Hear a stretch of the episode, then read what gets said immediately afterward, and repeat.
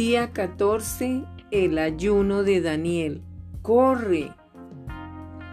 Por tanto, nosotros también, teniendo en derredor nuestra tan grande nube de testigos, despojémonos de todo peso y del pecado que nos asedia y corramos con paciencia la carrera que tenemos por delante, puestos los ojos en Jesús, el autor y consumador de la fe, el cual por el gozo puesto delante de él, sufrió la cruz, menospreciando el oprobio, y se sentó a la diestra de Dios.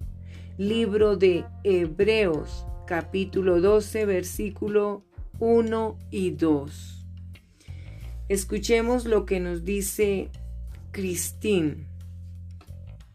Correr no es algo que pueda hacer con facilidad. Definitivamente no diría que soy una corredora, aunque competí en algunas carreras como parte de un equipo en la escuela secundaria. Tan pronto como sonaba el disparo de partida, corría lo más rápido que mis pequeñas piernas podían. En las carreras cortas mi velocidad andaba bastante bien. Sin embargo, cuando se trataba de distancias más largas, no podía mantener ese ritmo explosivo y a menudo se esfumaba antes de cruzar la línea de llegada. No estaba al tanto de las habilidades o técnicas necesarias a la hora de correr, de modo que no sabía que debía regular mi paso. Simplemente daba el 100% de mí cada vez. Hacer el ayuno de Daniel es como correr una carrera de larga distancia. El primer día saliste de la línea de partida lleno de energía y determinación. Ahora es el día 14. ¿Cómo marcha tu carrera? ¿Estás dando grandes zancadas o perdiendo fuerzas?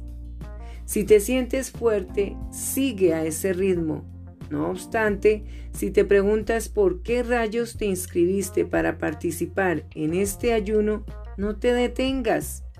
Ahora no es el momento de abandonar, sino de recargar el tanque, reenfocarte y cargar las baterías. El Señor te ha llamado a este ayuno y Él te sostendrá.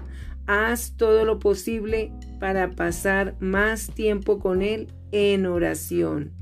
Adapta tus compromisos y actividades de modo que puedas lograrlo y no pongas excusas o te distraigas. Esta carrera es mucho más importante que ninguna otra.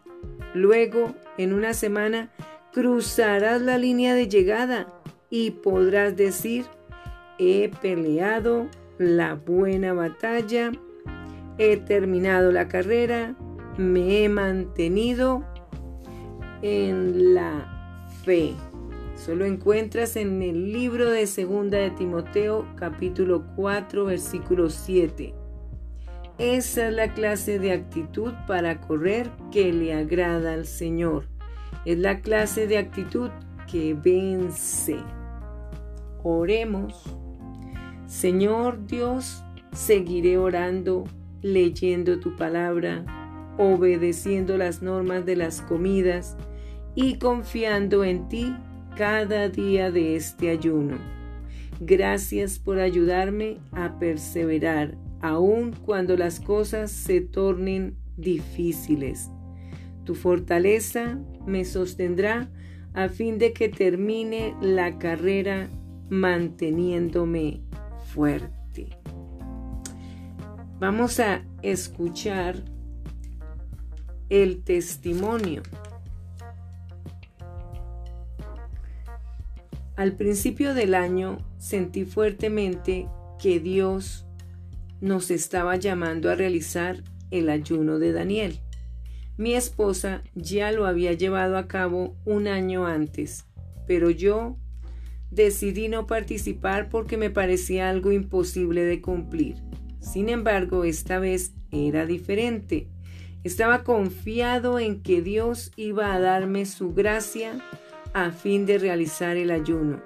Los primeros dos días tuve dolores de cabeza debido a la falta de cafeína.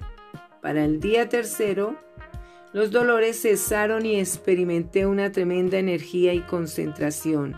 Pasaron las tres semanas y lo habíamos logrado. No puedo decir que cambié de forma milagrosa, pero sí puedo asegurar que me sentí un millón de kilómetros más cerca de Dios, mi esposa y mi propósito en la vida.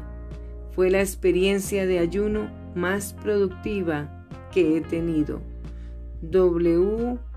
Axtier. Escuchemos unos versículos de la Biblia para estudiar. Y me ha dicho, bástate mi gracia, porque mi poder se perfecciona en la debilidad. Por tanto, de buena gana me gloriaré más bien en mis debilidades, para que repose sobre mí el Espíritu de Cristo.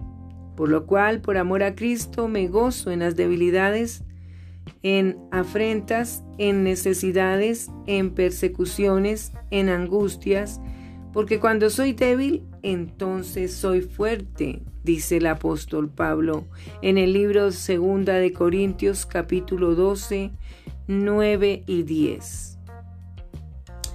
Otro tema de la Biblia. Te encarezco delante de Dios y del Señor Jesucristo, que juzgará a los vivos y a los muertos en su manifestación y en su reino, que prediques la palabra, que instes a tiempo y fuera de tiempo, redarguye, reprende, exhorta con toda paciencia y doctrina. Eso está en el libro de Segunda de Timoteo 4, 1 y 2. También es recomendable Hebreos capítulo 12, versículo 1. Bendiciones.